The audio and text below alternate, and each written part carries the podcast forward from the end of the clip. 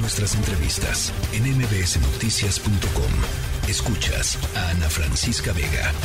Bueno, ya se los platicaba al inicio de este espacio. Eh, un juez otorgó una suspensión definitiva al tramo 5 sur y norte del tren Maya, este tramo que ha estado pues en el centro de los litigios para tratar de, pararlo.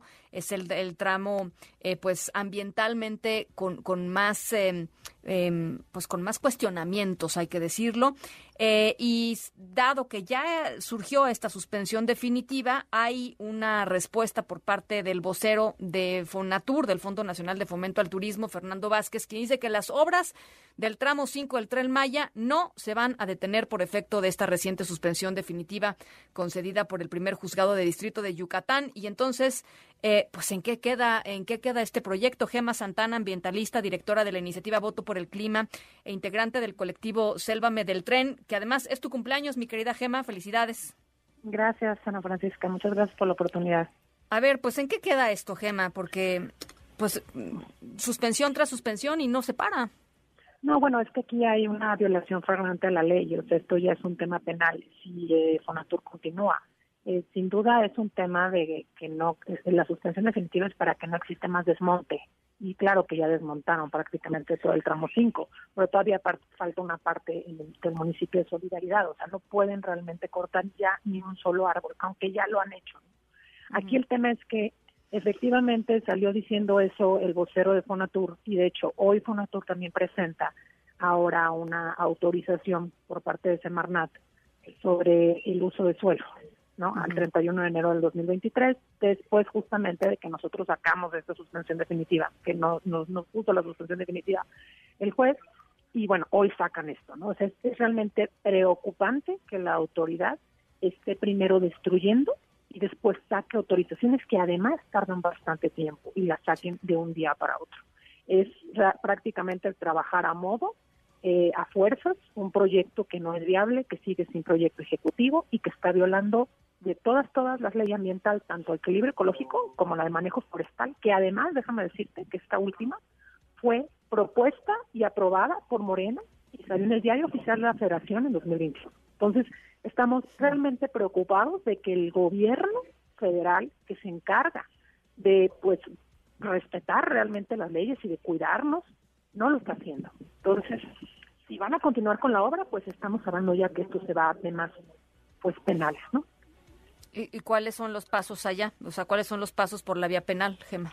Mira, por la hay muchos pasos, Ana Francisca, pero bueno, te, te, adelanto aquí, aquí algunos directamente este, es prácticamente que el recurso de revisión ante el tribunal, pues prácticamente presentarlo por la obra de suspensión que no concedieron en su momento contra CEDER y y de la suspensión que otorgaron y con esta nueva autorización, pues es prácticamente hacer hacerle ver a los magistrados que no sirve de nada devastar todo y después obtener las autorizaciones. Nosotros de verdad esperamos que este recurso no lo autoricen, y no le den pues obviamente el visto bueno a, a Fonatur, porque entonces estaríamos diciendo que pues tampoco tenemos protección del Poder Ejecutivo, perdón, del Poder Judicial. Sí. Ahora, eh, cuéntanos un poco cómo están las cosas eh, eh, en el terreno, Gema. Yo sé que ustedes están, pues, por supuesto, muy en contacto con las comunidades, trabajando muy de cerca allá.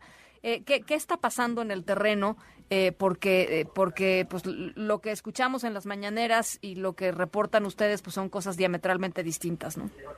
Pues es que nosotros justamente hemos pedido al gobierno federal y a la ciudadanía que vaya a cambiar el tramo 5 y que se den cuenta con sus propios ojos lo que está pasando. ¿no? Nosotros no estamos inventando nada, estamos documentando todo y cada 15 días la gente va y camina con nosotros la zona y se da cuenta pues de toda la devastación ¿no? y de la improvisación porque tenemos videos que justamente pues se ve cómo van van este destrozando la selva, la cicatriz y avanzan y se encuentran un cenote, se encuentran una cueva y se van se, se, termina pasando ya mejor por el otro lado y así van van destrozando toda la selva.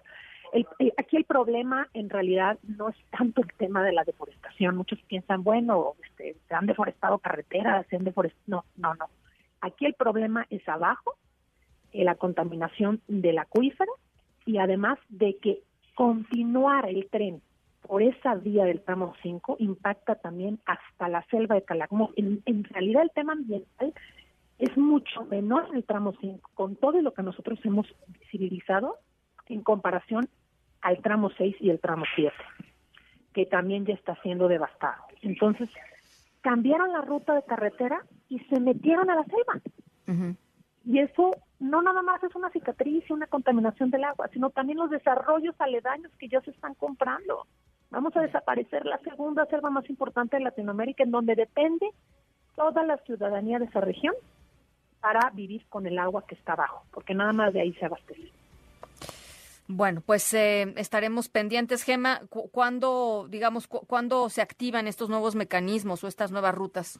Estamos ya en ello, ya nos, ya nos adelantamos, ya, ya recibimos esta, esta, entre comillas, autorización de uso del suelo de Fonatur que sacó hoy. Este, y pues justamente estamos esperando la respuesta de los magistrados y sin embargo nosotros seguimos documentando que no desmonten ni un árbol más, porque sí hay todavía una zona de solidaridad del tramo 5 que pues que no pueden no pueden seguir avanzando. Bueno, pues eh, ojalá que ojalá que así sea. Te, te, te agradezco mucho, Gema, como siempre que platiques con nosotros. No, al contrario, muchas gracias por el espacio. La tercera de MBS Noticias.